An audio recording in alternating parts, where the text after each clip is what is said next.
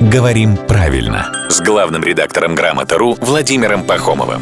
Здравствуйте, Володя. Доброе утро. Хорошо выглядите. Хотя, конечно, м, сейчас было бы уместнее сказать... Плохо какой-то- выглядите? Да, какой-то у вас уставший вид. А, И в таком случае я бы запнулся, поэтому я все-таки решил сказать правду, что вы хорошо выглядите. Почему запнулся бы? Потому что уставший вид или усталый вид? Очень хороший вопрос.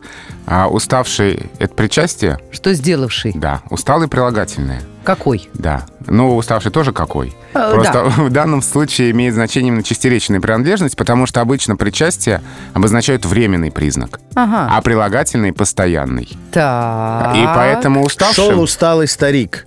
То есть, Да. ну, априори подразумевается, что как бы... что он изможден годами Да. э, тяжелой работы. А типа, ой, что-то ты сегодня уставшая, Да. это как бы вроде даже комплимент. То есть вчера была значительно краше. И знаешь, что скоро это пройдет. В общем-то, да. Отдохнешь и станешь снова еще краше прежней. Класс. А усталый это действительно значит ослабевший от какой-то продолжительной работы. Ну и в сочетании со словом вид употребляется прилагательный усталый.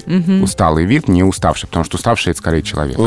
Я знаю, что еще продукты, когда в холодильнике портятся, их называют усталые. Ну, они устали в холодильнике лежать. Они долго лежали.